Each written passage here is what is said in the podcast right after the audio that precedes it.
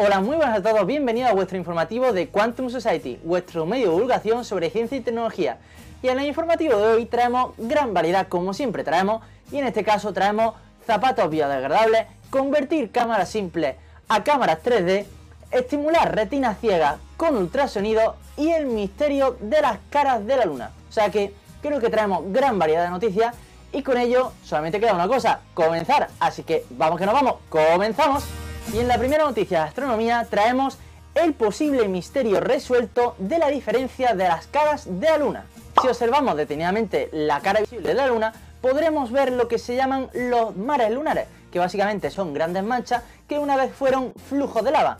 Pero claro, esto en la cara oculta de la Luna no, no se ven tan claros. Entonces, ¿a qué se viene esta diferencia? Hasta ahora, las misiones que se han llevado a cabo en la Luna han dado como resultado que hay gran variedad de contrastes en los elementos allí existentes. Por ejemplo, en la cara visible de la Luna se puede observar que hay gran concentración de lo que son elementos como el potasio, el fósforo o incluso el titanio. Y gracias a un estudio realizado en los Estados Unidos, se está pudiendo hacer como una posible teoría sobre esta gran diferencia entre las dos caras de la Luna. Concretamente, este fenómeno podría ser consecuencia de una cuenca del polo sur Aitken, que básicamente es un cráter que se encuentra en la cara oculta de la superficie lunar y en el polo sur de esta, y que tiene un diámetro de 2,5 kilómetros y una profundidad de 12 kilómetros.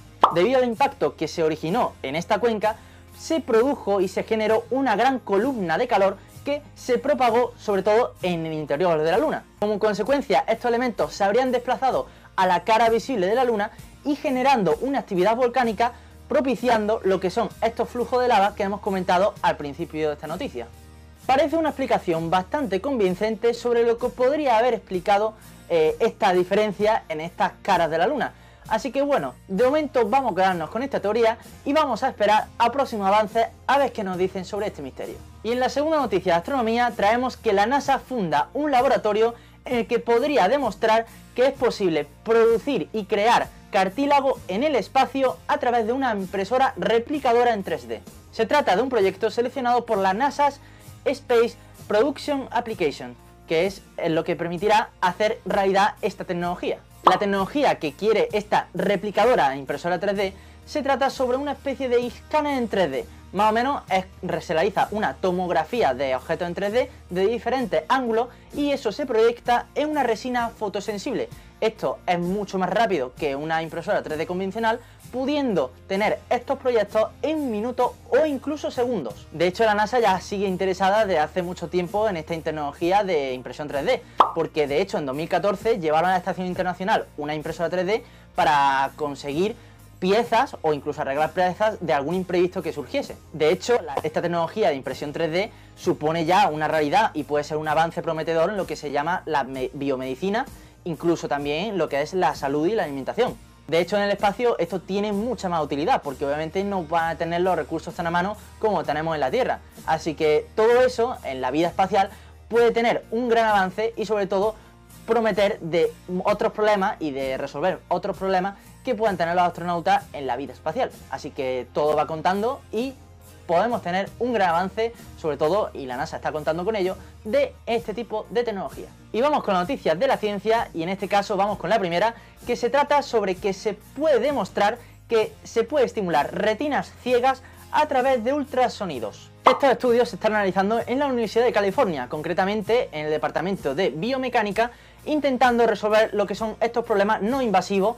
a través de esta estimulación de retina sustituyendo lo que es la estimulación eléctrica por ultrasonidos. Esta tecnología sustituiría también la parte de estimulación eléctrica por estimulación por ultrasonido y sustituyendo la estimulación lumínica por estimulación mecánica, produciendo onda, onda ultrasonido para estimular esta retina ciega.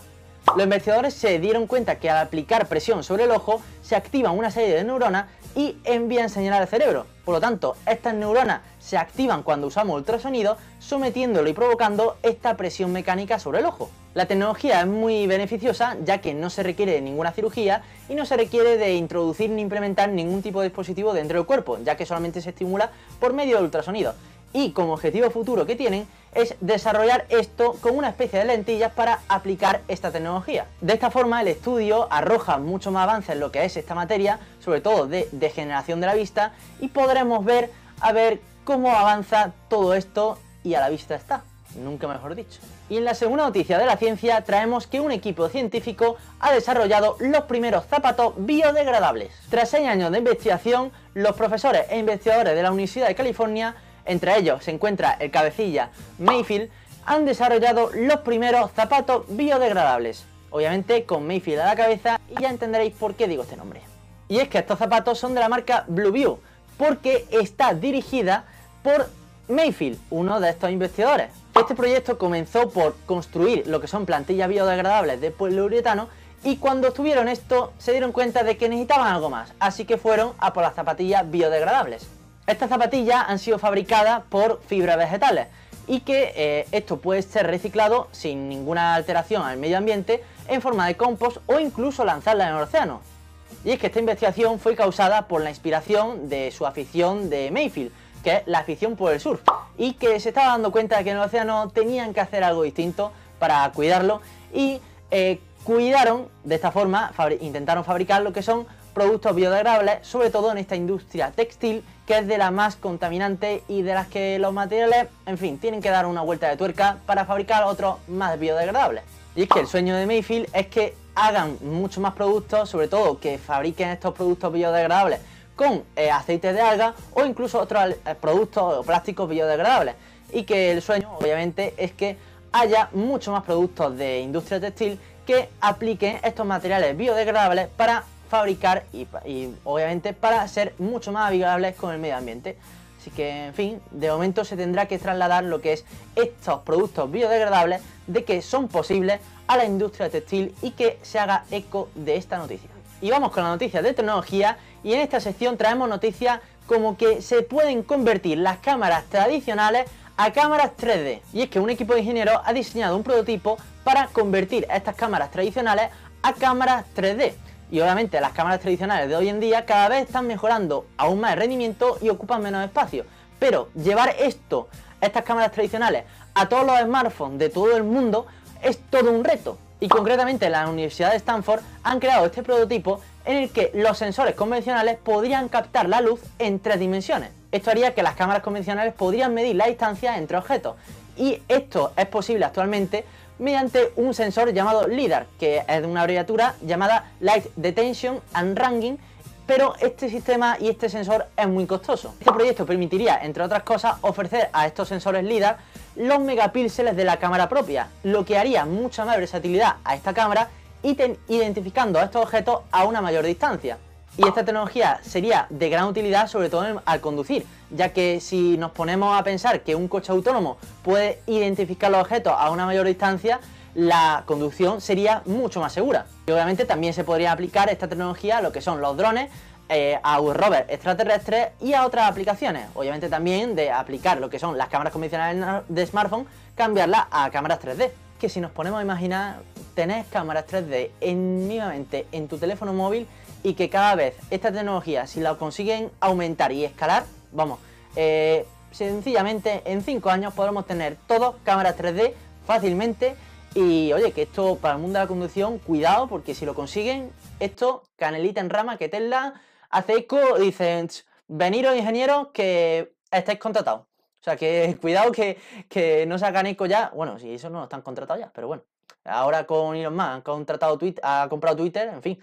Eh, ya el dinero para contratar a dos ingenieros les sabe a poco, la verdad. Y vamos con la última noticia de tecnología y en este caso vamos con que Samsung planea replicar lo que son las baterías de sus automóviles a las baterías de los smartphones. La compañía de origen surcoreano está investigando e intentando ver cómo implementar estas baterías de coches eléctricos a sus teléfonos móviles, ya que saben de que estas baterías son más apilables y que ocupan el mismo espacio y ofrecen un mayor rendimiento. Y es que el material interno de estas baterías están apilados capa a capa, eso lo que hace es mejorar lo que es reservar la, energía de una mejor manera y reducir el calentamiento de una forma más eficaz. Que eso obviamente a Samsung le viene de perlas, porque a Samsung tuvo problemas de, sobrecalentamiento, o sea que a lo mejor han, visto de que ahí está la opción de mejorar eso. Y es que este método de apilamiento aumenta en torno al 10% lo que es el porcentaje y el rendimiento de la batería de un coche eléctrico a las baterías convencionales de los teléfonos móviles. Y eso eh, lo que favorece también es reservar aún mejor la energía, tener más eficiencia y reducir los costes de producción. Este método de apilamiento de capa a capa. Esto indica a que podríamos tener en los próximos lanzamientos de Samsung en torno a baterías de 5500 mAh, eso sin tener un teléfono mucho más grande o incluso tener teléfonos más delgados pero que con características adicionales se pueda mantener esa batería que tenían mm, anteriormente, en torno a 5.000 mAh. Así que bueno, tendremos que esperar a verlo, pero sobre todo, en fin, Samsung lo que quiere sobre todo es colgarse la medalla de, oye, he conseguido más teléfonos que Apple. Pero bueno, veremos a ver si lo están consiguiendo, lo va a conseguir. De momento, quieren seguir investigando, aunque Apple de momento no se ha pronunciado nada. Así que, en fin, vamos a ver si esta lucha nos viene bien a los consumidores. Así que veremos a ver. Y así termina nuestro informativo de Quantum Society. Espero que haya gustado. Eh, sin más, decir en los comentarios qué os ha parecido. Espero que haya gustado. Compartirlo con vuestra gente y que los vuestros curiosos de la ciencia también que hagan eco de esta noticia. Y sobre todo, en fin, que espero que haya bien en toda esta semana. En la semana que viene también traemos las mismas noticias de siempre. Esto no para, nunca paramos. Así que nada, eh, sin más, os dejo, si te, ha gustado nada de más y tienes ganas de más, oye, mira este vídeo de aquí arriba y si no, mira este de aquí abajo. En fin, eres libre de estar eso. Yo aquí me despido, así que nada, nos vemos. Adiós.